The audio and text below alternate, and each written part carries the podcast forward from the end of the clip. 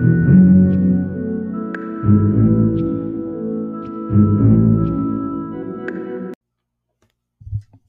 onda, Besti? Bienvenida a otro episodio del podcast de la Oscura Femenina. Mi nombre es Alice Nat. Si me conoces por TikTok, me conoces como Oscura Femenina. Si me conoces por Instagram, me conoces como La Oscura Fem.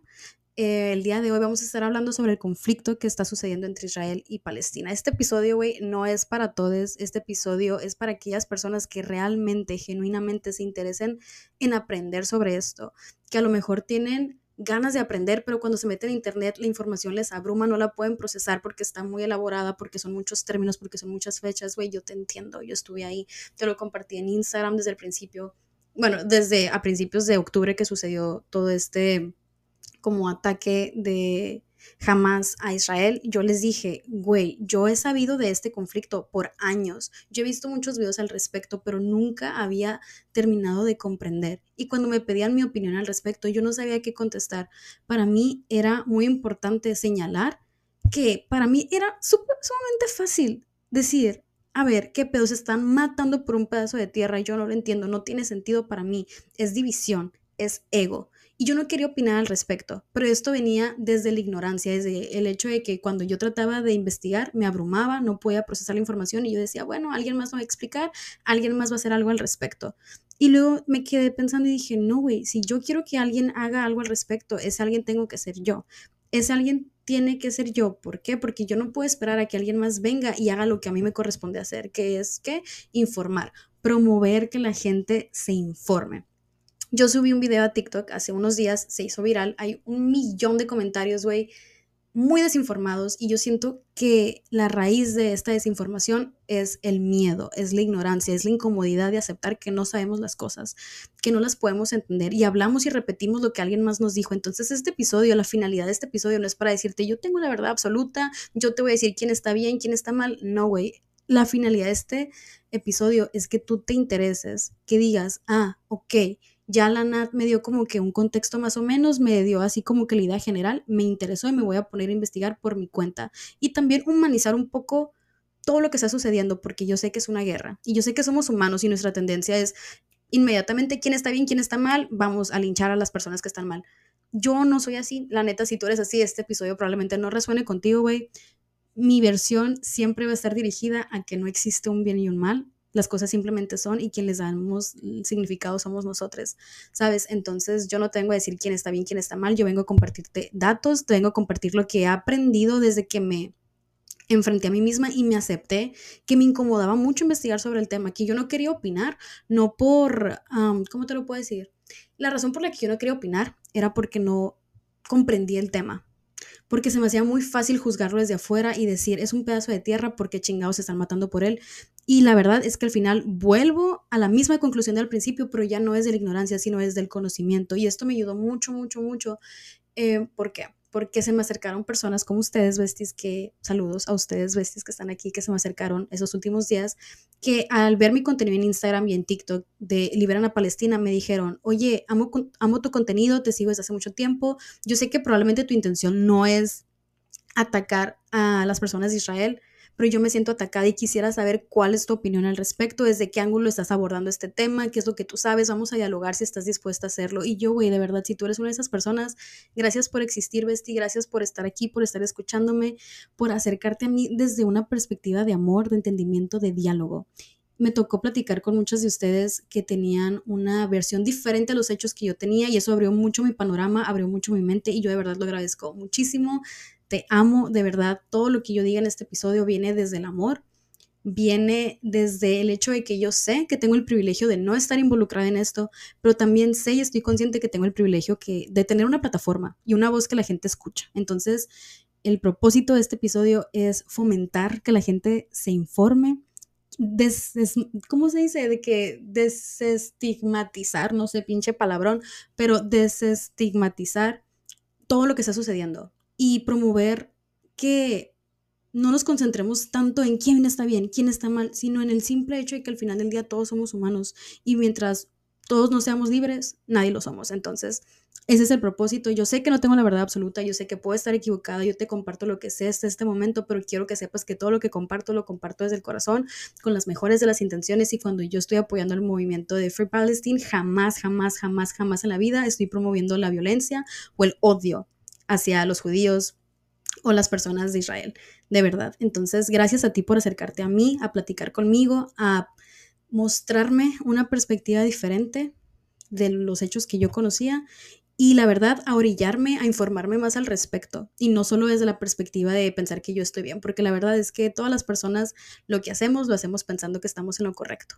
Y yo no vengo a decirte quién está bien, quién está mal, yo siempre vengo a darte los hechos, a que tú tomes conciencia de lo que está sucediendo, porque si tú como yo, antes cuando escuchaba sobre el holocausto y la Segunda Guerra Mundial, decías, güey, ¿cómo la gente no se dio cuenta de esto? ¿Cómo permitieron que pasaran? Y aún no estás haciendo nada hoy, en pleno 2023, para informarte del genocidio que está sucediendo, güey. Estás siendo hipócrita y te amo y por eso te lo digo. Así que infórmate, te estoy ayudando porque te amo, porque te quiero y porque la verdad a mí me hubiera gustado que me lo explicaran de esta manera, un poquito más como digerible la información. Entonces voy a intentar encapsular 100 años de historia en un episodio de una hora. Espero te guste. Eh, y pues nada, gracias por estar aquí.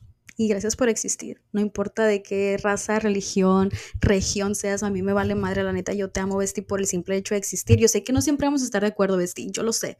Yo lo sé y eso a mí me vale madre. Tú puedes tener tu opinión, yo puedo tener la mía y te puedo seguir amando de la misma manera. Entonces, gracias por existir. Gracias por demostrarme que podemos estar de acuerdo en no estar de acuerdo y que aún así podemos coexistir y siento que el mundo podría aprender mucho de ti, de mí, la neta. Pero bueno, te amo y espero que te guste el episodio. Bueno, para empezar, primero que nada te quiero compartir una historia que Benulus, una creadora de contenido que es mi bestia, la adoro y la, la quiero muchísimo, subió hoy a sus redes. Ella es una creadora de contenido que se especializa en moda, la neta, pero es una de las personas que yo admiro por usar su plataforma de una manera que yo en lo personal considero correcta. Como te digo, yo sé que no tengo la verdad absoluta, yo sé que no siempre voy a estar en lo correcto, pero en este momento esto es lo que se siente bien. Y lo que se siente bien es compartir lo que está sucediendo en este momento y fomentando la educación, fomentando que nos informemos, fomentando el sentir que somos parte de un todo y que no somos individuos nada más existiendo así flotando por el mundo. No, güey, todos somos parte de esto. A lo mejor tú crees que no te está afectando la guerra que está tomando lugar el día de hoy entre Israel y Gaza, pero claro que te afecta. Mientras todos no seamos libres, nadie lo es. Y la historia que ella compartía era un fragmento de un libro, no recuerdo el nombre, la verdad, pero era el fragmento de un libro donde contaban la historia de que había una niña, un niño en la escuela y a este niño le decían en clases de que, ¿sabes qué? En los osos polares están en extinción por el calentamiento global. A ella le impactó muchísimo esta información, se quedó en shock. Todos sus compañeros también, pero luego salieron al receso. Esta personita se quedó en el salón procesando lo que le acaban de decir y dijo, güey, ¿cómo que los osos polares se están muriendo? Por el calentamiento global. ¿Qué están haciendo los adultos? Ya saben sobre esto. ¿Cómo los podemos salvar? Se obsesionó tanto con esta información que empezó a investigar, empezó a hablarlo con sus papás, a hablarlo en cada evento al que asistían, empezó a poner pósters, empezó a concientizar a las personas, tanto que incluso sus padres se cansaron de que constantemente su hija les estuviera recordando sobre los osos polares. La mamá intentó como para que ya cálmate, ya me tienes harta a la verga, así que voy a mandar a hacer este correo falso de una institución que nos confirme que los osos polares están a salvo. Y se lo enseña y le dice a la niña, ven, te voy a enseñar esto, me, me llegó este correo, dice que los osos polares ya se salvaron, ya lo logramos, ya son libres. La niña voltea y le dice, esto es falso, porque la niña es sensible, no estúpida. Y a mí esto me impactó mucho ¿Por qué? Porque en lo personal, el ser sensible a ese tipo de temas, usualmente a la gente le molesta, le molesta tanto que le hables de lo mismo, de lo mismo, de lo mismo que te dice, ya, deja de hablarme de eso, no puedo hacer nada al respecto, me abruma. No tanto porque no le interese, sino porque le incomoda saber que no puede hacer nada al respecto, le incomoda sentir que hay algo que no puede controlar, entonces mejor lo ignora. Sabes, al final de esta historia, una noche la niña le, llama a su mamá y le dice, mamá, ven al cuarto. La mamá va y le dice, ¿qué pasó? el niño le dice, ay, la neta es sobre los osos polares. La mamá ya estaba así como de que, ay, no, qué huevo, otra vez va a empezar con los pinches osos polares y el calentamiento global y me tiene hasta la madre, ya hice todo, yo pensé que se le iba a pasar, no se le ha pasado, sigue hablando de esto y toda la mamá le estaba pensando así como que otra vez aquí va con la pinche misma historia, ¿no? Y la niña le dice a la mamá, es que me preocupa mucho que ahorita son los osos polares, después vamos a ser nosotros y así como a nadie le importan los osos polares, nosotros tampoco le vamos a importar a nadie. Nadie va a hacer nada. Y la mamá se queda tiesa. El niño se voltea, se duerme, la mamá se queda pensando y dice, ¿qué pedo? como que le cae el 20 de a la verga, estoy siendo insensible.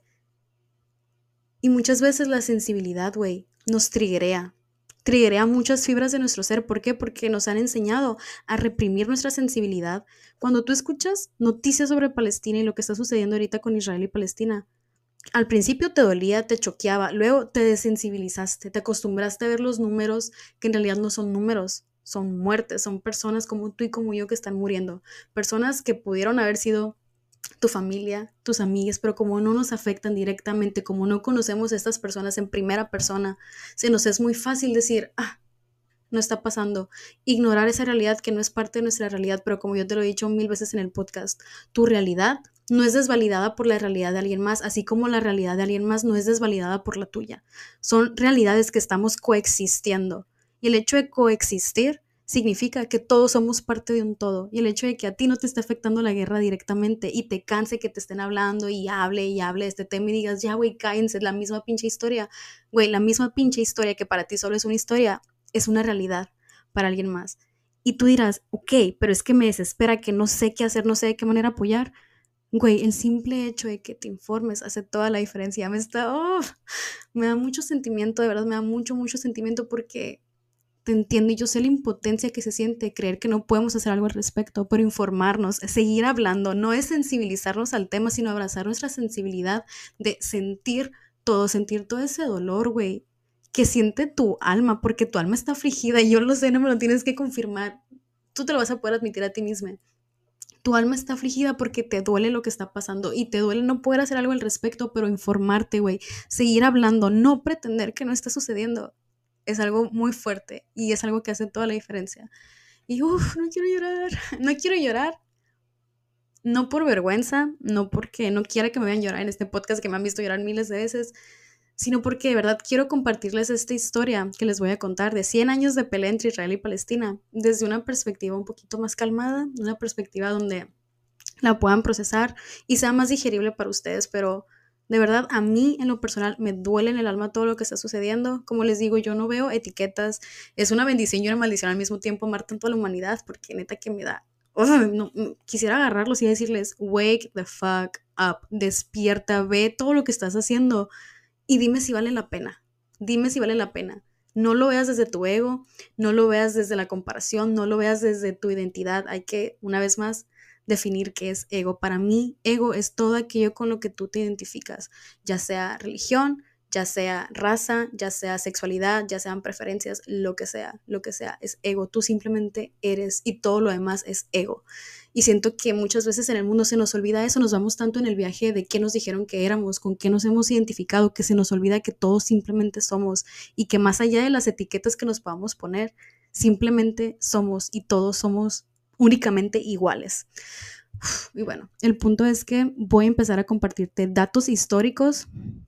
Yo te lo dije desde el principio, soy una persona muy anárquica, eh, pero te los voy a compartir eh, desde mi estado de conciencia actual, desde todo lo que yo he aprendido y me he informado. Como te digo, no soy experta en el tema, pero de verdad quiero usar mi plataforma de una manera que a mí me enorgullezca y esa manera es compartiendo, difundiendo información, concientizando a las personas. Yo, en lo personal, tuve la oportunidad de ir a campos de concentración en Alemania, vivirlo en carne, en carne propia, nunca va a ser como, ¿cómo te lo puedo decir? Una realidad para mí porque yo no lo viví y yo sí siento que hay que vivirlo para entenderlo en todos los aspectos, aunque luego me funen en Instagram y en TikTok, pero yo sí siento que en muchas ocasiones tienes que vivir para entenderlo.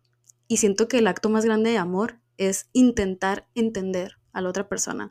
Entonces, yo que tuve la oportunidad de estar allá, te puedo confirmar, Besti, que lo que se siente en esos lugares es muy fuerte, es muy real, la energía es real, la historia es real, se siente y uff, está, está muy, muy, muy heavy todo este pedo. Y nada más te lo digo, ¿por qué?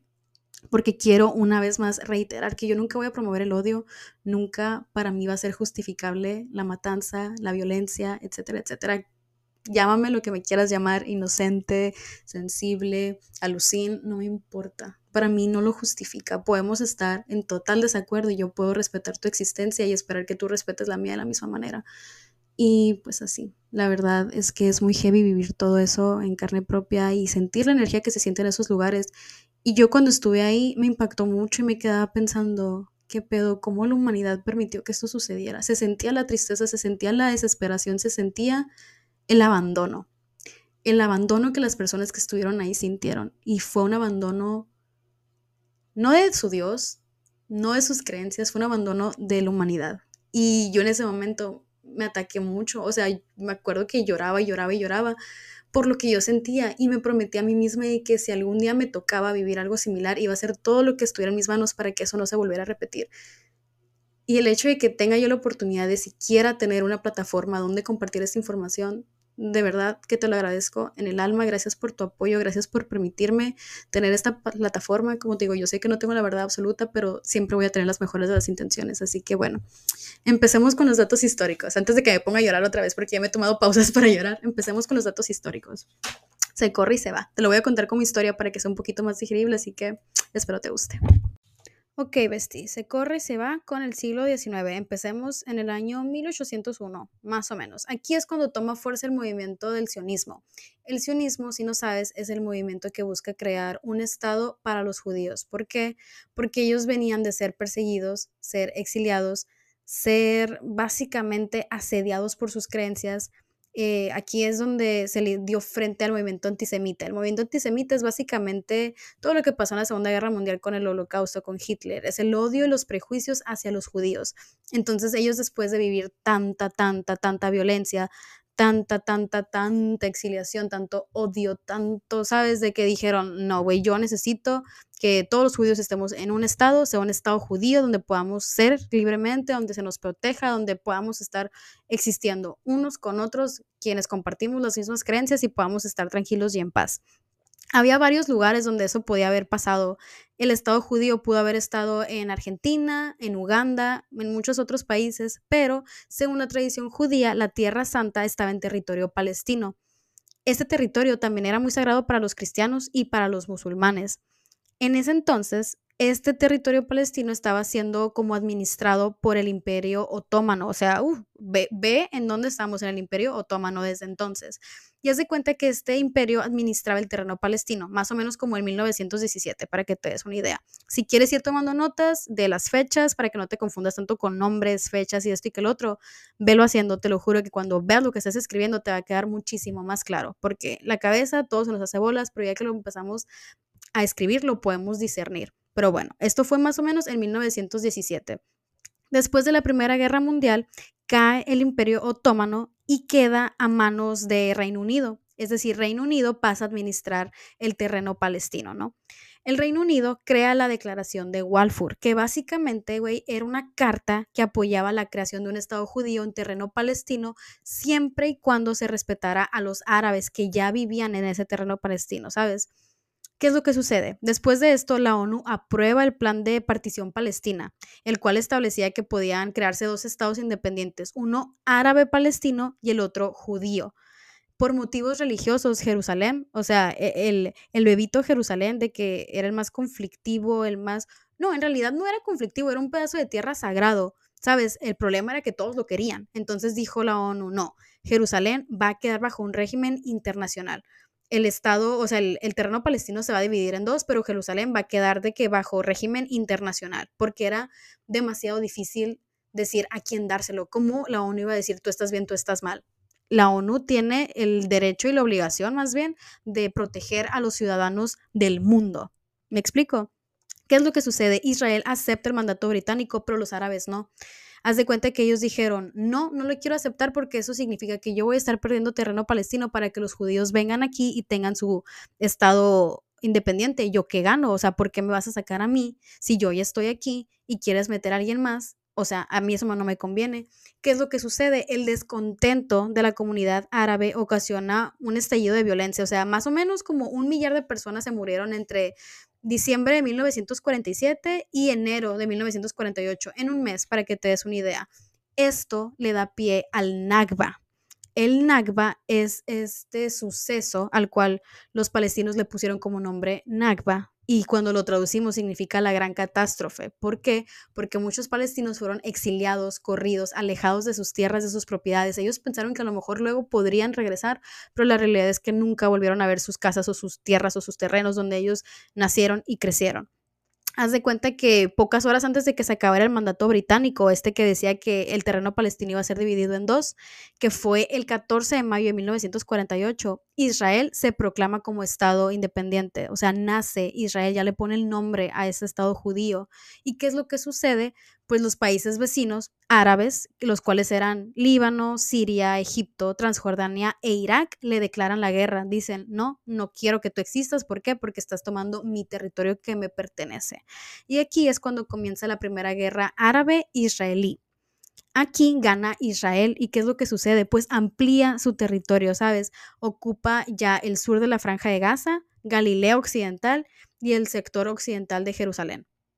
Más de medio millón de árabes se refugiaron en la zona de Gaza y en Jordania. Para que te des una idea, la, franja de Gaza mide más o menos como 365 metros cuadrados, que a lo que yo me he informado es más o menos el espacio para que vivan 40 mil personas bien.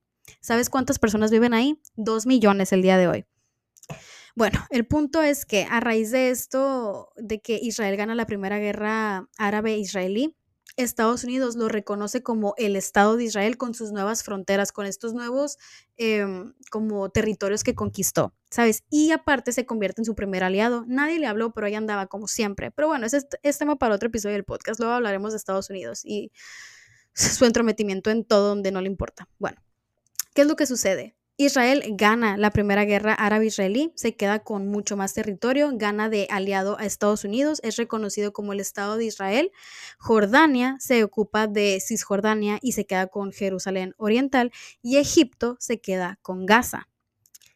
Luego, en 1967, mm, como veintitantos años después, pasa la Guerra de los Seis Días que es cuando Egipto le dice a la ONU que retire sus fuerzas armadas de la península del Sinaí, de que, güey, ya pasó lo del Nakba, la catástrofe, llévate a tus fuerzas armadas, pero esto le hace sospechar a Israel de Egipto por sus supuestos movimientos sospechosos, vaya, ¿no? ¿Y qué es lo que pasa? Israel ataca a Egipto.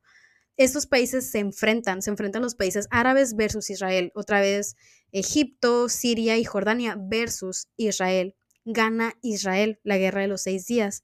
Se queda con la península del Sinaí, que antes le pertenecía a, Egipto, se queda con Jerusalén y se queda con eh, Jordania, con Cisjordania, ¿no? Entonces, ¿qué es lo que sucede? Israel cobra todavía más territorio, conquista todavía más territorio a raíz de que ganó la guerra de los seis días. Y tú dirás, ¿qué pasa con la franja de Gaza que antes le pertenecía a Egipto? Pues se la queda Israel. Aquí es cuando Israel toma la franja de Gaza. Luego, en 1972, ocho miembros de un grupo terrorista que se llamaba Septiembre Negro entran en una villa olímpica de Múnich donde se estaban llevando a cabo los Juegos Olímpicos y lo que hacen es que secuestran 11 miembros israel, israelíes y luego los asesinan a sangre fría. Esto fue lo que ocasionó que la ONU y muchos países eh, de potencia mundial empezaran a ver a Palestina como un estado terrorista porque lo que hicieron obviamente no está bien, ¿sabes? Pero bueno, anyways, eso es lo que sucedió. ¿Qué pasa después? En 1973, Egipto y Siria vuelven a atacar la península del Sinaí, que ahora le pertenecía a Israel, pero lo hacen aprovechando la fiesta del Yom Kippur, que Güey, es básicamente la celebración más sagrada del judaísmo. Lo hicieron con la intención de agarrar los desprevenidos, pero igual Israel gana. Mueren 3.000 israelíes y mueren 9.000 árabes, es decir, 11.000 personas. Un año después, Egipto se da cuenta que está perdiendo territorio, Israel sigue ganando, ya no le conviene tenerlo como enemigo, entonces hace un pacto con él y se convierte Egipto en el primer país en firmar un acuerdo de paz con Israel. Egipto se queda con la península del Sinaí, o sea, la recupera, recupera la península del Sinaí e Israel se queda con Gaza. Después de esto, la guerra se reduce de judíos contra árabes a palestinos versus israelíes. Y aquí, ¿te acuerdas lo que te acabo de contar que pasó con los atletas en, los Juegos Olímpicos del 72? Pues haz de cuenta que ahora ya no se llamaban Septiembre Negro, ya no eran una organización terrorista, sino que ahora a esa organización se le llamó la Organización para la Liberación de Palestina, la cual era liderada por este personaje que se llama Yasser Arafat, creó él esta organización para poder pelear contra los colonos los colonos básicamente eran asentamientos ilegales judíos que se empezaron a formar en Cisjordania. Haz de cuenta que lo que decían los árabes era que estos colonos de milicia israelí estaban fragmentando Palestina y no les permitían consolidarse como un Estado independiente. ¿Por qué? Imagínate el terreno palestino, ¿no?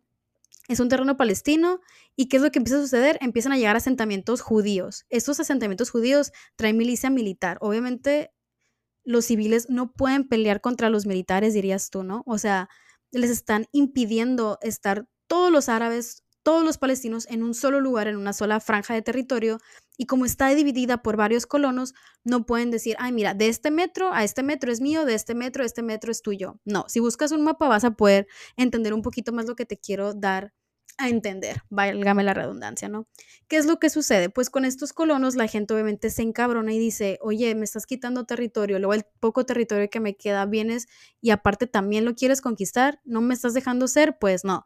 Empiezan las intifadas. Las intifadas son movimientos sociales por parte de los palestinos contra la milicia israelí que se estaba asentando en esos lugares, ¿sabes? Y lo que quería, güey, era ponerle fin a las condiciones asfixiantes bajo las que estaba viviendo el pueblo palestino en esos territorios ocupados, porque obviamente tú te imaginas, si un ejército llega a un territorio donde solo están civiles, obviamente sabes quién va a imponer su poder y quién va a estar ahí de qué mandando. ¿Me explico? Eh, la primera intifada fue en 1987 y se llamó la Guerra de las Piedras. Ya te puedes imaginar por qué. Imagínate a civiles peleando contra ejércitos y milicia con piedras gigantes. Eso es lo, lo que sucedió. Y obviamente el resultado fue brutal. O sea, murieron 1.300 palestinos y 93 israelíes. Es decir, 1900, 1.393 personas murieron en esa intifada. Vaya. Ok, después de la primera intifada donde los civiles se rebelaron contra las Fuerzas Armadas israelíes, 20 años más adelante, en 1993, se firma el Tratado de Oslo. Haz de cuenta que el primer ministro israelí, que era Isaac Rabin en ese entonces, y el líder de la OLP, Yasser Arafat, firman el Tratado de Oslo. Si no te acuerdas de la OLP, te lo acabo de explicar, es esta organización de la liberación palestina que fue creada para combatir los colonos que estaban asentándose en terrenos palestinos, ¿sabes?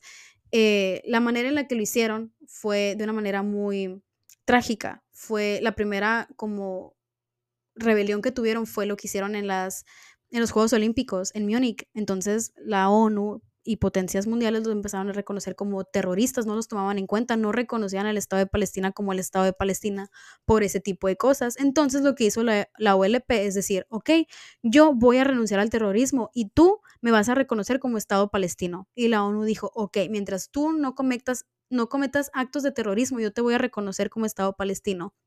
Entonces aquí es la primera vez que el Estado palestino es reconocido ¿Sabes? ¿Qué es lo que sucede? Pues se divide en tres sectores. El sector A es administrado por Palestina, la OLP. El sector B es administrado por Palestina bajo el control de fuerzas militares israelíes que estaban ahí, los colonos, y el sector C era meramente administrado por Israel. Nos vamos siete años en el futuro, al 2000, y en el 2000 aquí es cuando empieza a valer verga todo. Haz de cuenta que en el 2000 el primer ministro de Israel visita la explanada de las mezquitas.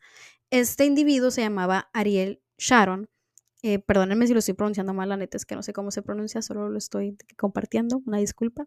Este, llega a la explanada de las mezquitas. La explanada de las mezquitas es básicamente un lugar sumamente sagrado para los musulmanes. Entonces, el hecho de que el primer ministro israelí fuera a visitarlas así como si nada fue totalmente inaceptable para los palestinos. Y aquí comienza la segunda intifada. Y obviamente te puedes imaginar una vez más que la violencia es brutal. Recordemos que la primera intifada fue la guerra de las piedras, donde los civiles se peleaban contra los militares con piedras gigantes y fue muy violento y fue brutal. Haz de cuenta, sí. ¿Qué es lo que sucede? eh, a raíz de esta segunda intifada, Ariel, el primer ministro de Israel, ordena el confinamiento de, Arafat. Es el, el, que estaba al principio, bueno, el que era el líder de, de la OLP y lo acusa de decir, bueno, le dice que sabes que tú estás promoviendo la violencia, tú estás promoviendo esta narrativa y que el hecho de que yo visitara la explanada de las mezquitas fue como un incentivo para empezar otra vez a atacarnos. Entonces lo, ordena que lo encarcelen y lo encarcelan y pasan muchas cosas. La neta, investiguenlo porque está súper interesante todo eso. Hay mucha teoría y mucha polémica que la neta yo no quiero decir cosas y compartir teorías que no están sustentadas porque no es nada más mi perspectiva. Hay vidas de por medio y yo no quiero promover quién está bien, quién está mal. Ve, ve a investigar sobre eso. Bueno, después de esto, en el 2002, Israel comienza a construir un muro para separar Israel de Palestina, para evitar ataques palestinos. Esto a mí me causa mucho ruido porque a mí me ha tocado vivirlo de primera mano con el muro que tenemos aquí de México y Estados Unidos. El hecho de que sea algo que ya está normalizado no significa que sea algo humano. La neta es de lo más inhumano que me pueda yo imaginar, pero bueno, eso es lo que hace. Israel se empieza a proteger de Palestina, crea un muro y aquí es cuando se empieza a como concientizar o se le empieza a conocer más bien a Palestina como la cárcel más grande del mundo. La franja de Palestina ahorita es considerada la cárcel más grande del mundo. Más adelante te voy a explicar por qué. Bueno, avancemos en el tiempo. En el 2004 muere Yasser Arafat, que era el líder de la OLP, lo cual deja el camino libre. Te voy a decir para quién. Para Hamas. Hamas es la organización islamista cuyo nombre significa Movimiento de Resistencia Islámico y ellos ganan las elecciones en Palestina. Tú dirás, güey, ¿cómo un movimiento terrorista va a ser elegido por sus habitantes? Pues así, así como lo escuchas al principio, jamás también traía otras iniciativas como crear eh, programas em, para civiles, para ayudarles con la falta de, la falta de empleo, eh, la poquita economía que tenían, la neta, es, todo un rollo, ahorita te lo voy a explicar un poquito más adelante, pero quiero que tengas muy en mente esto. En el 2004 muere Yasser Arafat, que era el líder de la OLP. La OLP es la asociación que dijo, ¿sabes qué? Ok, ya no le voy a hacer al terrorismo, pero reconóceme como Palestina. En el 2005 Israel se retira de, de Gaza, de Palestina, y en el 2006 se crea esta organización islamista que se llama Hamas y que probablemente ya se ha escuchado mucho sobre ella en estos días, ¿no? Luego, en el 2008, Israel lanza la operación Plomo Fundido. Haz de cuenta que básicamente es un bombardeo aéreo sobre la franja de Gaza y continúa después por tierra, mar y aire, ¿no? Lo que ellos estaban tratando de atacar era la infraestructura de Hamas, este grupo terrorista que según Israel tenían infraestructuras donde traficaban las armas, las bombas y todo eso y que las ponían en ubicaciones donde estaban los civiles como son hospitales, escuelas, etcétera, etcétera. Aquí murieron como 1.464 palestinos, la mayoría civiles. Este dato yo en lo personal no me lo sabía, no había escuchado sobre él. Yo supe sobre él porque una de ustedes si se acercó conmigo y me explicó sobre estos em, como yo me los imagino como laberintos subterráneos donde trafican armas, ¿no?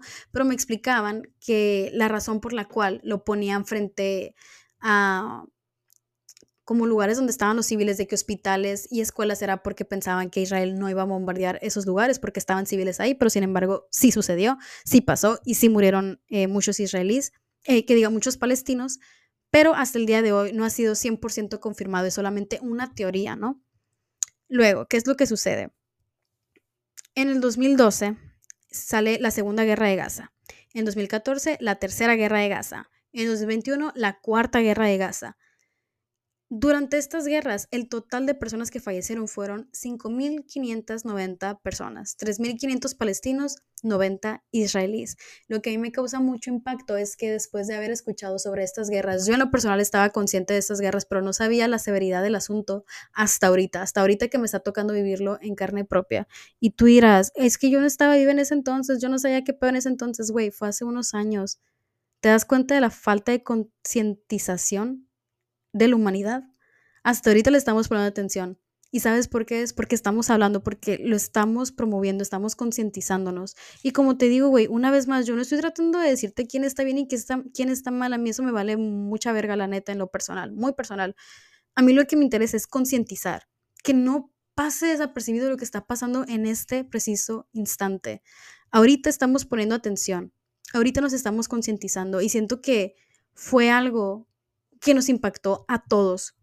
¿Y sabes por qué? Porque todos empezamos a hablar sobre esto, porque es el tema que todos estamos mencionando ahorita. Y no importa si te aburre, no importa si crees que cansas a alguien, no importa si incomodas a alguien, güey, habla sobre esto. No permitamos que pase una sexta guerra. Esa es la quinta guerra de Gaza y hasta ahorita le estamos poniendo atención, al menos yo en lo personal, y me, me humillo así ante mí, me quedo, güey, qué pedo que tenía en la cabeza. Yo sé que cada quien tiene sus problemas, yo sé que cada quien, cada cabeza es un mundo, pero ¿cómo hemos sido tan insensibles de no voltear a ver lo que está pasando hasta hoy, en pleno 2023? Pero bueno, no se trata de achacarnos, sino simplemente concientizarnos sobre lo que está sucediendo. ¿Qué es lo que sucede en el 2023? jamás el, grupo ese terrorista que está a cargo de la franja de Gaza, lanza un ataque terrorista a gran escala a Israel, que es lo que, pasa, lo que sabemos que pasó este año, hace un mes. Volaron la valla que está como fronteriza entre Israel y Gaza y masacraron en varios kibbutz. Los kibbutz son comunidades israelíes donde las personas viven y trabajan juntas voluntariamente sin competir. Esa es la descripción de un kibbutz, de un kibbutz, perdón. Yo cuando lo leí se me rompió el corazón, se me rompió el corazón y como te lo digo una vez más, no se trata sobre quién está bien, quién está mal, quién es el bueno quién es el malo. Se trata de que nos concienticemos unos a otros de que al final del día, independientemente de las etiquetas, somos humanos, güey, todos simplemente queremos vivir. Nada más que cuando imponemos nuestra voluntad o nuestras creencias sobre alguien más, o nos creemos más que alguien, o creemos que algo nos pertenece más que a otra persona, Ahí es cuando empieza, empieza el desmadre, la neta. Pero bueno, ¿qué es lo que sucede? Pues matan a miles de israelíes que asistían al festival de música como lo hemos escuchado mucho, secuestraron a más de 100 personas, Israel empezó a responder con contraataques, cortando, cortándoles la electricidad, el suministro de alimentos y el suministro de agua, lo cual lo están haciendo para orillar a Hamas a que deje de usar la violencia pero quien está pagando el precio al final del día son los civiles. Y tú dirás, güey, ¿qué chingados es jamás? Entonces explícamelo. Y ahí te va. Jamás, güey, es un movimiento nacionalista e islamista que e, está armado, güey, y que controla la franja de Gaza. Jamás fue electo por los civiles palestinos. Se creó en 1987 después de la primera entifada, la cual fue la Guerra de las Piedras, y su objetivo principal era la destrucción total de Israel. He aquí el por qué es un grupo terrorista. La destrucción de cualquier otra, de otro país, de otro estado, de otra cultura, otra religión, es terrorismo. Al principio sí tenían otros objetivos, como te estaba contando ahorita, de que desarrollar programas de bienestar social en Gaza, porque son dos millones de palestinos, güey, en menos de 365 metros cuadrados. A mí no me cabe eso en la cabeza. Obviamente la alta, eh, la tasa de desempleo y de pobreza es altísima, pues como te puedes imaginar. Ellos, los de Hamas, no aceptan el Tratado de Oslo después de años y años y años de que Palestina y la OLP negociaran este tipo de tratados para ser reconocidos como Estado palestino, ellos llegaron y dijeron, yo no acepto el Tratado de Oslo, yo quiero mis tierras a como de lugar. ¿Qué es lo que sucede? Pues tienen el apoyo de países como Irán, Qatar, Siria, Turquía, Egipto, países que obviamente no se van a poner a ellos al tú por tú por Israel porque ya les ha ganado antes. Entonces, ¿qué es lo que hacen? Utilizan a Hamas como, así como carnada más que nada le dan las armas, les dicen pelean, tú pelea por mí, cuando ganes, ganas, cuando ganas tú, ganamos todos, mientras que los palestinos pagan el precio, ¿no? Esa es mi opinión muy personal, la neta. Perdón, pero yo, yo sé que te prometí mantenerlo un poquito imparcial, lo estoy tratando de hacer, pero me gana, la neta me gana. En el 2021, güey, cuando muere el fundador de la OLP, Yasser Arafat, este, Palestina se divide entre aquellos que apoyan a la OLP y aquellos que apoyan a Hamas. Aquellos que apoyan a la OLP son aquellos que quieren ser reconocidos como Estado palestino, que simplemente quieren vivir, ser y estar en su territorio sin tener que recurrir a la violencia. Y aquellos que apoyan a Hamas son esas personas que están hartas de que las estén exiliando, de que hagan y deshagan con ellas, etcétera, etcétera. Y dicen, bueno, pues necesitamos alguien que nos defienda porque la OLP no lo va a hacer. Con tal de ser reconocido va a seguir cediendo, cediendo, cediendo. Entonces yo quiero a alguien que venga y me defienda. Son esos quienes apoyan a Hamas, los que pues están ahí apoyándolos, lit. En, en Cisjordania, para que te des una idea de que, ay, no es que no sé de izquierda o derecha. O sea, no, no, no políticamente, sino literal. O sea, tengo que, sabes, de que tengo que mover mi mano para saber cuál es la derecha. Pero bueno, en un mapa, si te vas al mapa y observas Palestina, donde está Cisjordania, ahí gobierna la OLP. Donde está la franja de Gaza, ahí gobierna Hamas que en la franja de Gaza es donde está sucediendo toda esta masacre, todo este genocidio, que literalmente es un genocidio, porque está siendo pagado por civiles, civiles que no tienen nada que ver con esto. Pero bueno, Israel lo que está haciendo es que pone un bloqueo diplomático y económico sobre esa franja de Gaza, pues, porque jamás niega la legitimidad de su Estado, jamás dice que Israel no es legítimo, que no debería existir y que los acuerdos de paz valen verga. Entonces, ¿qué es lo que hace Israel? Le pone este bloqueo de luz, agua, comida para orillar a Hamas a que renuncien a la violencia pero en realidad lo que están haciendo es matando gente. O sea, real, si tú te metes y te pones a investigar sobre qué es lo que está sucediendo ahorita, es que la gente se está muriendo de sed, se está muriendo de hambre, se está muriendo porque los están atacando cuando ellos son simples civiles que están ahí. Son daño colateral y eso me, ay, es que me parte el alma, ¿cómo puede ser alguien? Ay, no, de verdad, ah, me duele. Pausa. A mí lo que me mata en lo personal es que es la población palestina que a lo mejor es totalmente ajena a las, ideologías del grupo extremista, pues que no está de acuerdo con jamás, pero que están atorados ahí en la franja de Gaza, quienes están realmente pagando los constantes ataques de Israel. O sea, realmente, si te lo puedo decir, yo en lo personal, de tantos números que estoy viendo de muertes, se me hacen números, no me entra en la cabeza que son personas que están muriendo, por más que lo he leído, trate de procesar, no me entra en la cabeza hasta que leo así headliners de las noticias de, por ejemplo, el que vi ahorita que me partió el alma era que no había un lugar más solitario que la cama de un huérfano que no tiene quien lo cuide. Y ese es el tipo de realidad que está sucediendo, no es tu realidad ni es la mía. Gracias al cielo, la neta, porque es un gran privilegio que no estamos viendo en carne propia, pero eso es la realidad de alguien, es lo que está pasando a alguien en este momento, ¿sabes? El estar constantemente siendo perseguido, siendo atacado por tus creencias, por haber nacido en un lugar del cual tú no tuviste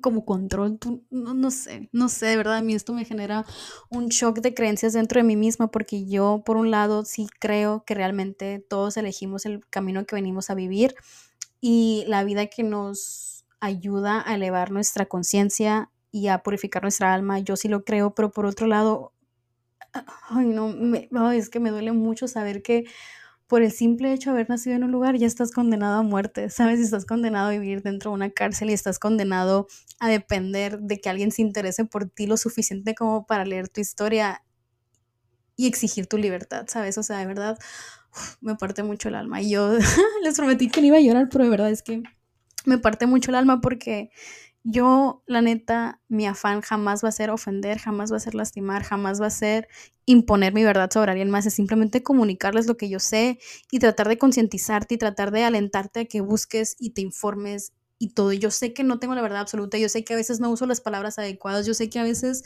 no lo voy a entender 100% porque no lo estoy viviendo, ¿sabes? O sea, no hay manera en el mundo que yo sepa la verdad. La verdad siempre la cuenta quien gana y la, la verdad siempre es muy manipulable. A lo mejor son mis traumas de venir de padres divorciados y que constantemente me pidan estar en un equipo y que si no estás conmigo estás contra mí. Pero la verdad es que al mismo tiempo me quedo, güey, cuando me salgo de mí misma y dejo mi ego de lado y mis traumas de lado y el que dirán de lado y, y todo de lado, güey, y nada más me concentro en lo espiritual, en vernos como uno, o sea, se me hace algo tan ridículo lo que está sucediendo. Es totalmente ridículo cuando dejamos de identificarnos con la religión, cuando dejamos de identificarnos con nuestra nacionalidad, cuando dejamos de identificarnos con nuestro sexo, con nuestras preferencias. Es totalmente ridículo lo que está sucediendo. Es ridículo, güey, que creamos que estamos bien y que por estar bien eso justifica la muerte de alguien más. No hay manera, güey, no hay poder en el mundo que a mí me entre eso en la cabeza y, nunca lo va a hacer. O sea, de verdad, a mí me parte el alma lo que está sucediendo.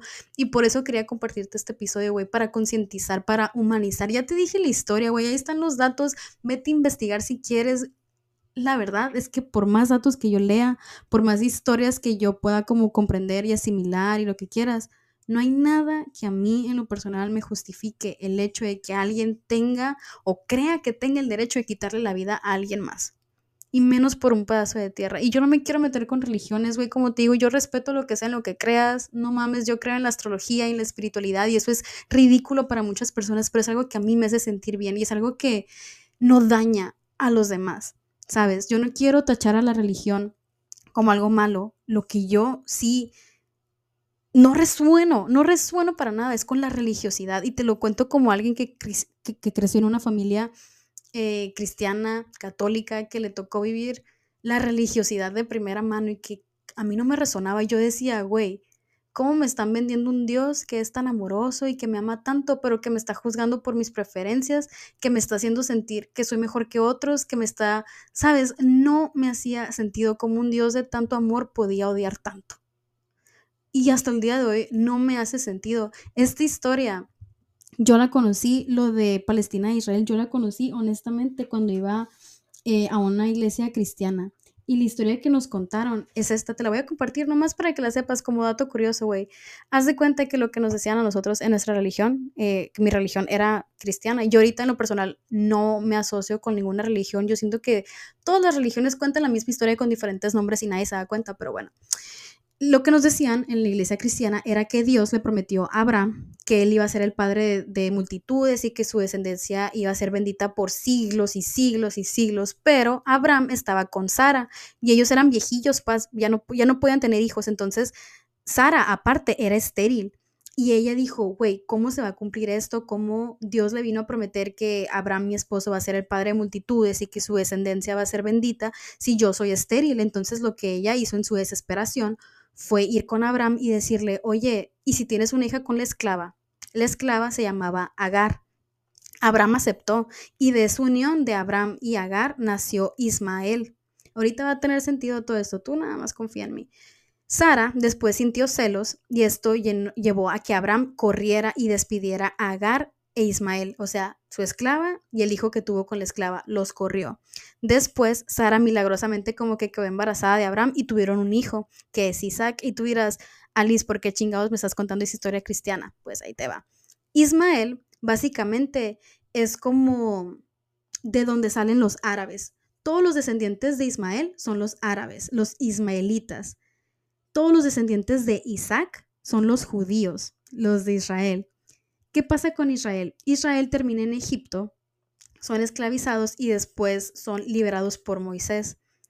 Después de esto se van a la tierra prometida, que es Canaán, pero cuando llegan se topan con la noticia de que los ismaelitas ya están ahí. ¿Qué es lo que esto ocasiona? Guerra territorial y todo por su linaje, por ver quién es la raza como superior, quién es esta descendencia bendita que Dios dijo, porque por un lado están los hijos de Ismael, que fueron los hijos que, que fue el hijo que Abraham tuvo con la esclava, Agar, y por otro lado está Isaac, que es el hijo que tuvo con Sara. Pero para mí, güey, en mi, yo tenía como nueve, diez años cuando me contaron esa historia, yo me di cuenta de algo, me di cuenta que los dos eran hermanos y que compartían el mismo padre. Y la promesa que Dios le hizo fue que la descendencia de Abraham iba a ser bendita por siglos y siglos y siglos. Y yo, güey, a mis 10 añitos dije, pues si el papá de los dos es Abraham, no significa eso que ambos son benditos. ¡Tarán! Esa misma realización que yo tuve a mis 9, 10 años, güey, la misma realización que tengo ahorita. Me quedo, güey, neta. Todo esto viene por ver quién está bien, quién está mal, esta pelea de me pertenece, no me pertenece a mí, güey, están como, yo no quiero juzgar, de verdad no quiero juzgar, pero lo voy a decir así y perdón si lastimo a alguien, no es mi intención, pero es como cuando un padre muere y los hijos se pelean por el testamento, a quién le pertenece más, siendo que le pertenece a ambos, ¿por qué no chingados se lo comparten y ya? Yo sé, güey, yo sé que va mucho más allá de eso, yo sé que se involucra mucho la religión, se involucra mucho este, no sé, güey, la neta es que yo no entiendo todas esas mamadas. A mí conmigo no resuenan y por más que intento entenderlas, la neta es que no resuenan y solamente me parten el corazón porque yo me quedo, güey, si ustedes se quieren pelear y matar, háganlo. Háganlo, pero denme a toda esa gente que no está dispuesta a morir en el intento. Es toda esa gente que simplemente quiere vivir dénmela. Yo respeto que le sean fiel a sus creencias, yo respeto que le sean fiel a su religión, que se identifiquen con su religión, yo lo respeto, todos tenemos procesos diferentes, yo no te voy a venir a decir, tú estás bien por identificarte y serle fiel a tu religión y a tu nacionalidad, güey, tú haz lo que quieras y si resuena contigo, adelante. Pero sabes qué, dame a toda esa gente que le vale verga y que simplemente quiere existir, a todos esos niños que simplemente quieren ir a la escuela en paz, A todas esas personas que están cansadas de pelear, dámelas y libéralas y regrésamelas. Y no sé qué voy a hacer con ellas. Tú nada más dámelas, nada más las quiero tener aquí. Porque la verdad del asunto es que a mí me parte el alma. Por más que leo, por más que me informo, por más que intento entender, no lo entiendo. Y esto es muy personal de mí, güey. Yo sé que me pueden funar, yo sé que puedo herir a muchas personas por estar diciendo lo que estoy diciendo, pero la verdad es que no es mi intención para nada. Mi intención es simplemente decir, ya, por favor, déjense de identificar con su pinche nacionalidad y su pinche religión. ¿A quién pinches le importa? ¿A Dios?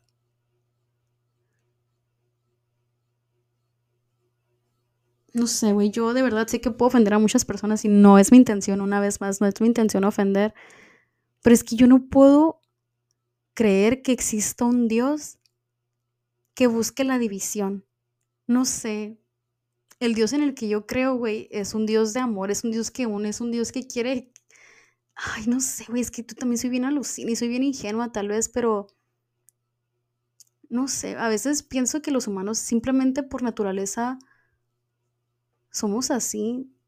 O sea, que nuestra naturaleza es esa naturaleza de cangrejo de si no soy yo, no vas a ser tú y yo soy mejor que tú. A veces a lo mejor, no sé, güey, tal vez nos aburrimos y por eso hacemos lo que hacemos.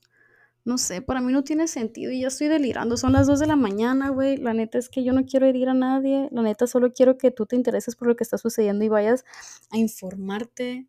Si tú me quieres mandar mensajes sobre esto, si te interesa que yo traiga al, podcast a alguien que les sepa esto y que sea experto en el tema, güey, de verdad mi plataforma es toda suya y yo agradezco muchísimo el hecho de tener plataforma y de tener una voz que sea escuchada y por eso me es tan importante usarla y no quedarme callada independientemente de si estoy bien, si estoy mal, si hago daño, si no hago daño. Yo lo único que quiero es compartir la información.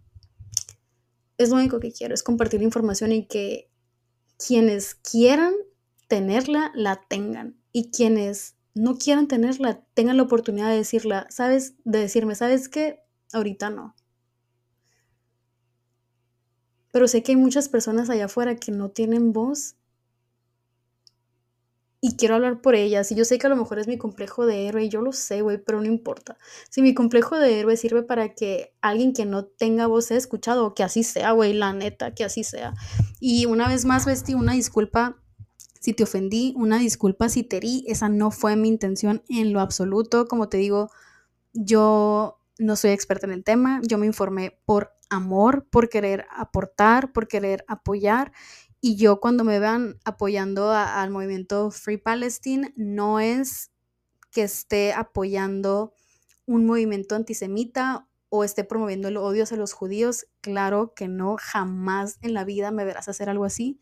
Es simplemente que estoy harta, güey, estoy harta del mundo como está, estoy harta de tanto ego porque cuando me salgo de mí, me salgo de todos estos datos históricos y todas estas historias y, ¿sabes? Me quedo, güey, muy sagrado, muy sagrado, pero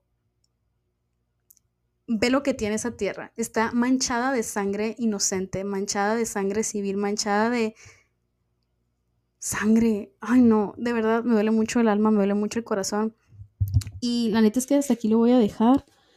Espero que te haya gustado este episodio. Y, no, no espero que te haya gustado, espero que te haya incomodado, espero que te haya dolido, espero que te haya dado ganas de informarte. Y a lo mejor muchas cosas de las que dije te incomodó, te hirieron, lo lamento, pero es lo mejor que pude hacer. Y estoy muy orgullosa de que lo estoy haciendo, la verdad. Y te amo mucho, Besti.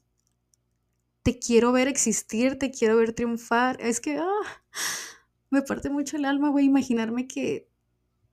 Ay, no, me, parte mucho el alma imaginarme que una de esas personas que está en este momento recibiendo odio, recibiendo rechazo, siendo perseguida, siendo ejecutada, siendo exiliada de tu casa, seas tú, me parte mucho, mucho, mucho, mucho el alma. Y, y nomás de pensar que eres tú quien está en esa posición, me quedo a la chingada, güey. No importa si lo digo mal, no importa si no tengo los datos correctos, si no tengo las palabras correctas, no me importa. O sea, voy a hacer lo que sea, que sea necesario para ayudarte.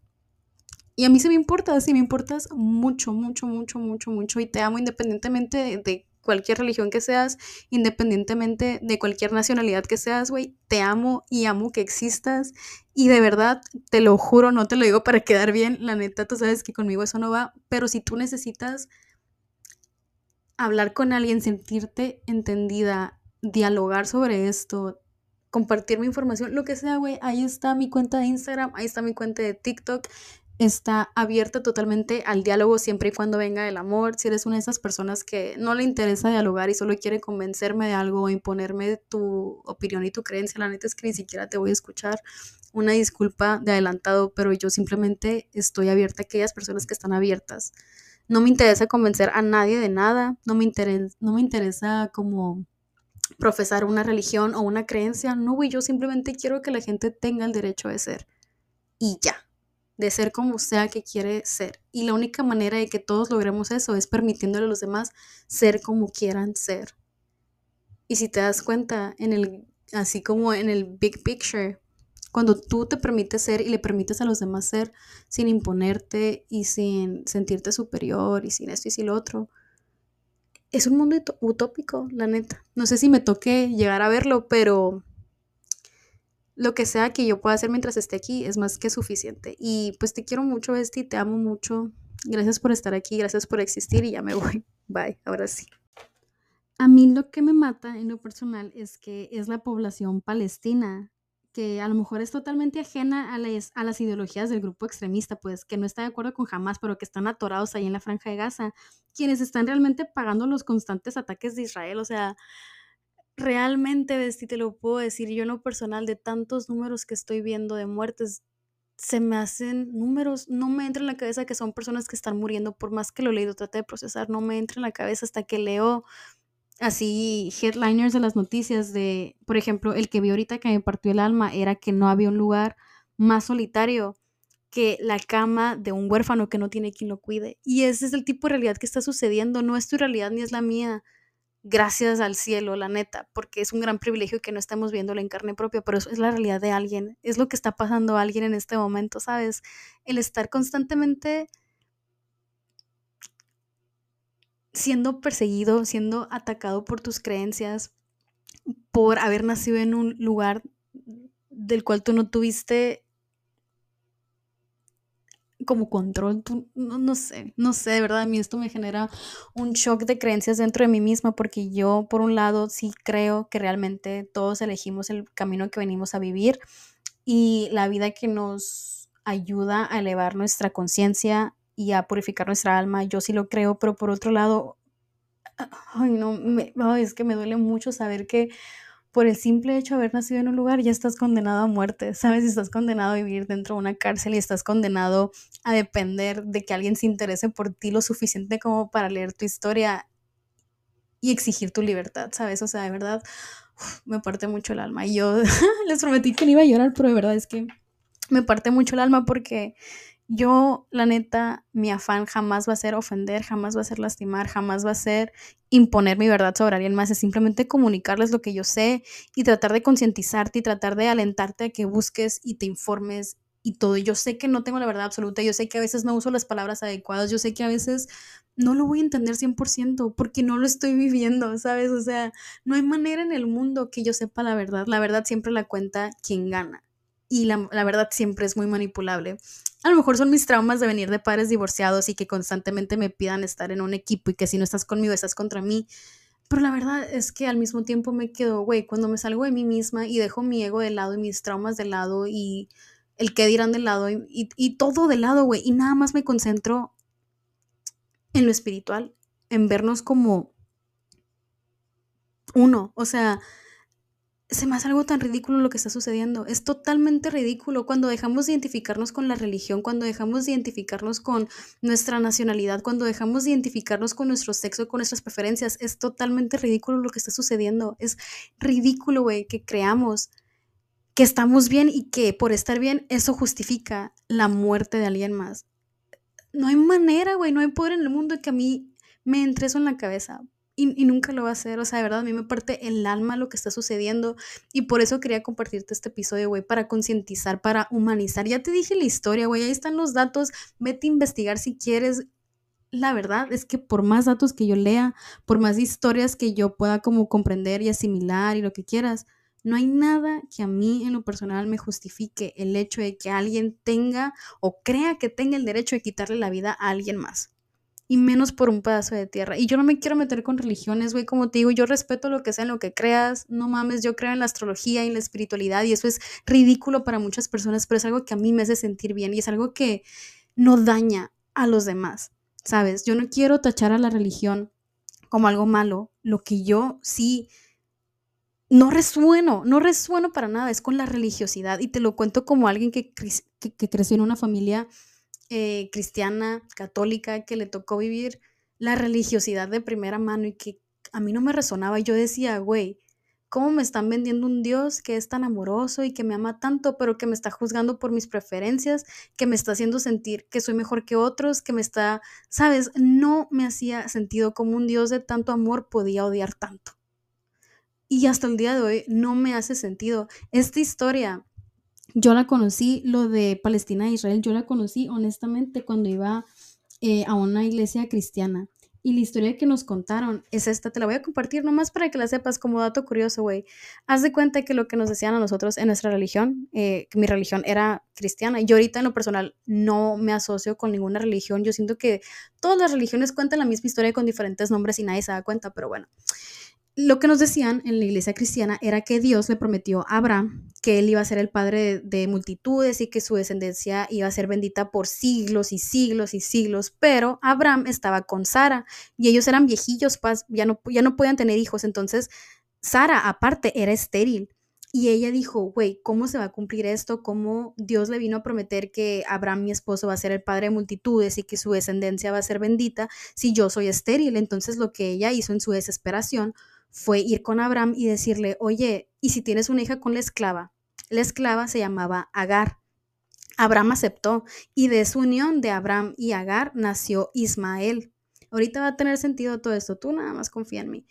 Sara después sintió celos y esto llevó a que Abraham corriera y despidiera a Agar e Ismael, o sea, su esclava y el hijo que tuvo con la esclava, los corrió. Después, Sara milagrosamente como que quedó embarazada de Abraham y tuvieron un hijo, que es Isaac. Y tú dirás, Alice, ¿por qué chingados me estás contando esa historia cristiana? Pues ahí te va. Ismael básicamente es como de donde salen los árabes. Todos los descendientes de Ismael son los árabes, los ismaelitas. Todos los descendientes de Isaac son los judíos, los de Israel. ¿Qué pasa con Israel? Israel termina en Egipto, son esclavizados y después son liberados por Moisés. Después de esto se van a la tierra prometida, que es Canaán, pero cuando llegan se topan con la noticia de que los ismaelitas ya están ahí. ¿Qué es lo que esto ocasiona? Guerra territorial y todo por su linaje, por ver quién es la raza como superior, quién es esta descendencia bendita que Dios dijo, porque por un lado están los hijos de Ismael, que fueron los hijos que, que fue el hijo que Abraham tuvo con la esclava, Agar, y por otro lado está Isaac, que es el hijo que tuvo con Sara. Pero para mí, güey, en mi, yo tenía como nueve, diez años cuando me contaron esa historia, yo me di cuenta de algo, me di cuenta que los dos eran hermanos y que compartían el mismo padre. Y la promesa que Dios le hizo fue que la descendencia de Abraham iba a ser bendita por siglos y siglos y siglos. Y yo, voy a mis 10 añitos dije, pues si el papá de los dos es Abraham, no significa eso que ambos son benditos. ¡Tarán! Esa misma realización que yo tuve a mis 9, 10 años, güey, la misma realización que tengo ahorita. Me quedo, güey, neta. Todo esto viene por ver quién está bien, quién está mal, esta pelea de me pertenece, no me pertenece a mí, güey, están como, yo no quiero juzgar, de verdad no quiero juzgar, pero lo voy a decir así y perdón si lastimo a alguien, no es mi intención, pero es como cuando un padre muere y los hijos se pelean por el testamento, a quién le pertenece más, siendo que le pertenece a ambos, ¿por qué no chingados se lo comparten y ya? Yo sé, güey, yo sé que va mucho más allá de eso, yo sé que se involucra mucho la religión, se involucra mucho este, no sé, güey, la neta es que yo no entiendo todas esas mamadas. A mí conmigo no resuenan y por más que intento entenderlas, la neta es que no resuenan y solamente me parten el corazón porque yo me quedo, güey, si ustedes se quieren pelear y matar, háganlo. Háganlo, pero denme a toda esa gente que no está dispuesta a morir en el intento. Es toda esa gente que simplemente quiere vivir dénmela. Yo respeto que le sean fiel a sus creencias, yo respeto que le sean fiel a su religión, que se identifiquen con su religión, yo lo respeto, todos tenemos procesos diferentes, yo no te voy a venir a decir, tú estás bien por identificarte y serle fiel a tu religión y a tu nacionalidad, güey, tú haz lo que quieras y si resuena contigo, adelante. Pero sabes qué, dame a toda esa gente que le vale verga y que simplemente quiere existir, a todos esos niños que simplemente quieren ir a la escuela en paz, a todas esas personas que están cansadas de pelear, dámelas y libéralas y regrésamelas. Y no sé qué voy a hacer con ellas, tú nada más dámelas, nada más las quiero tener aquí. Porque la verdad del asunto es que a mí me parte el alma, por más que leo, por más que me informo, por más que intento entender, no lo entiendo. Y esto es muy personal de mí, güey, yo sé que me pueden funar, yo sé que puedo herir a muchas personas por estar diciendo lo que estoy diciendo, pero la verdad es que no es mi intención para nada, mi intención es simplemente decir, ya, por favor, déjense de identificar con su pinche nacionalidad y su pinche religión. ¿A quién pinches le importa? ¿A Dios?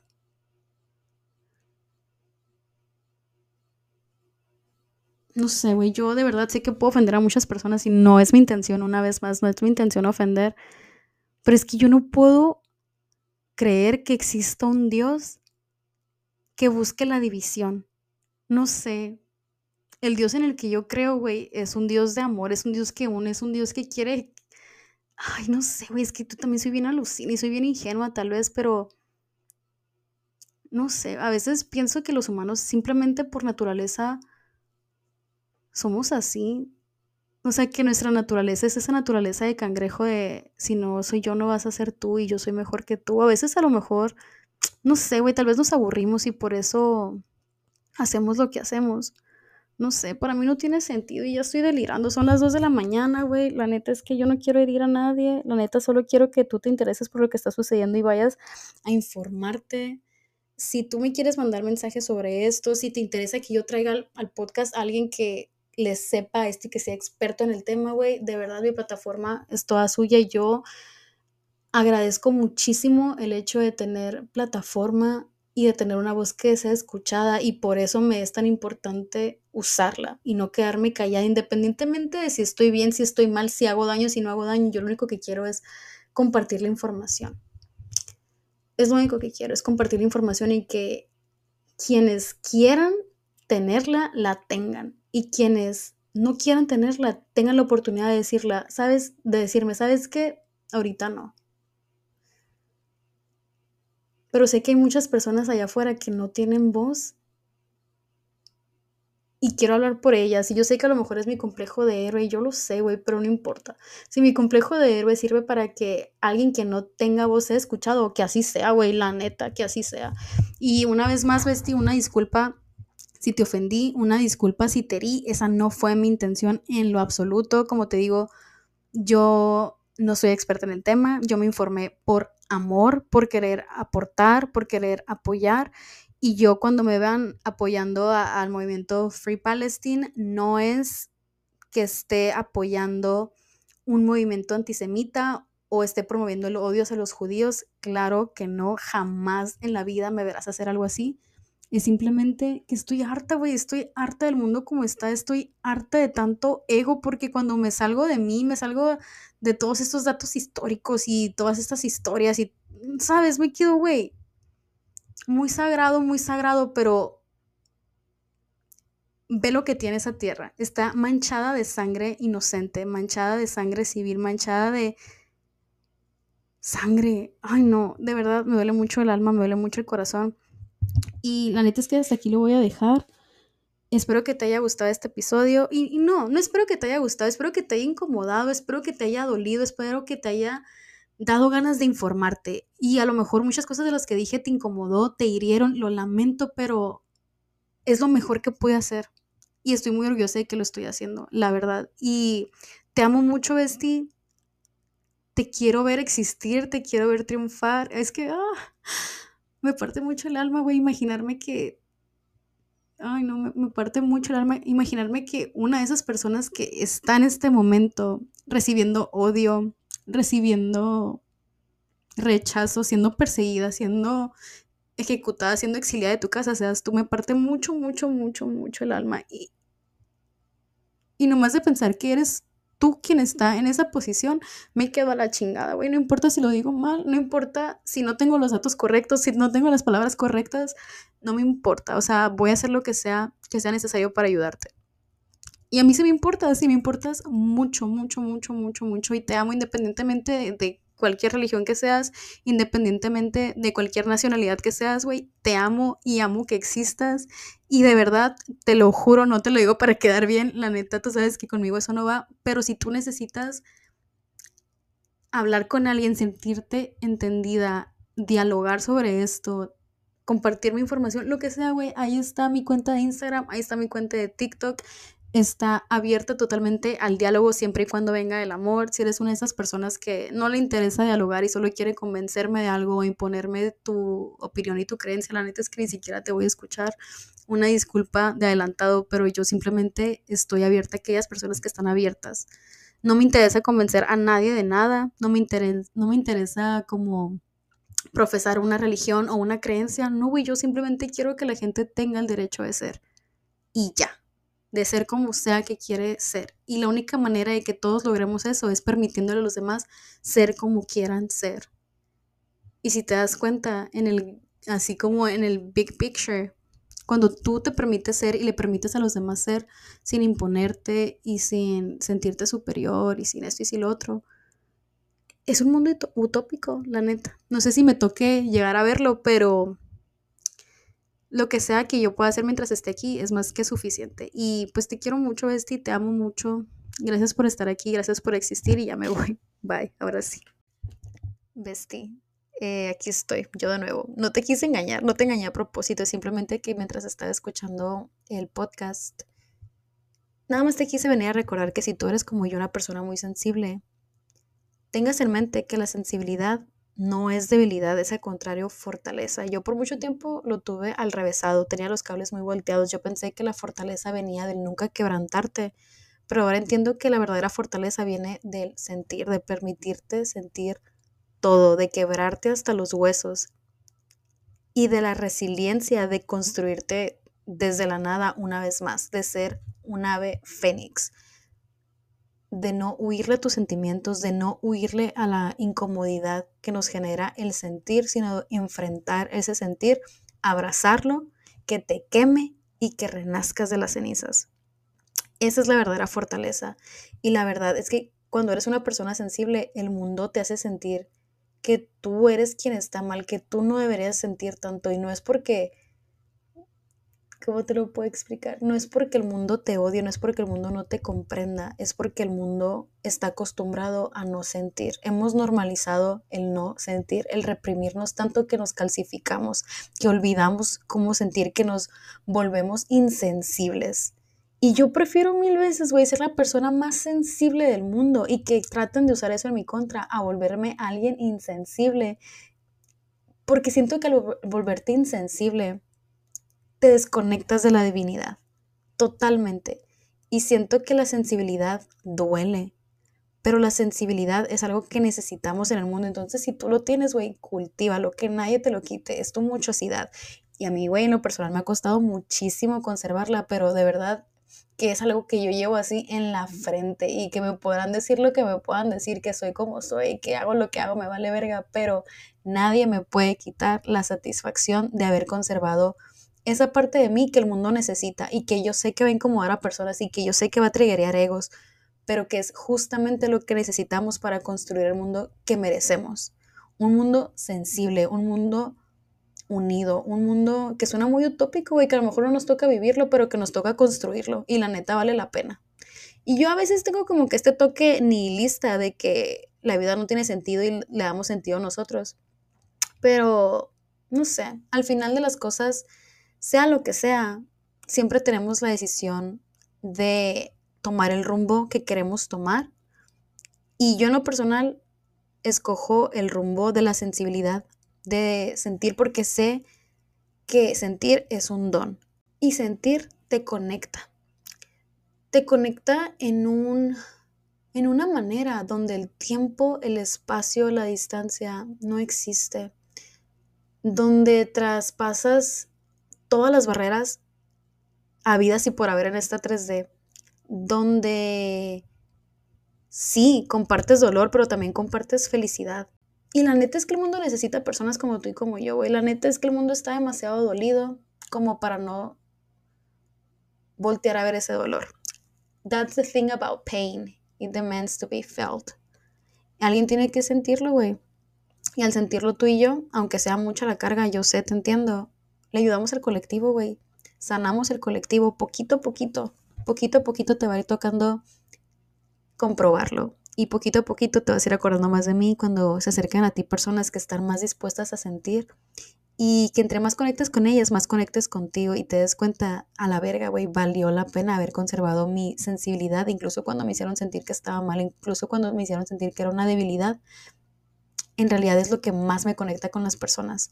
Y, y es un don, güey, valóralo, valóralo un chingo y pelea por él, porque si hay algo que vale la pena en este, en este mundo, güey, es el amor y el amor se siente, así como el dolor. Así que si estamos dispuestos a sentir amor, también hay que estar dispuestos a sentir dolor. El uno no está tan separado del otro, la neta.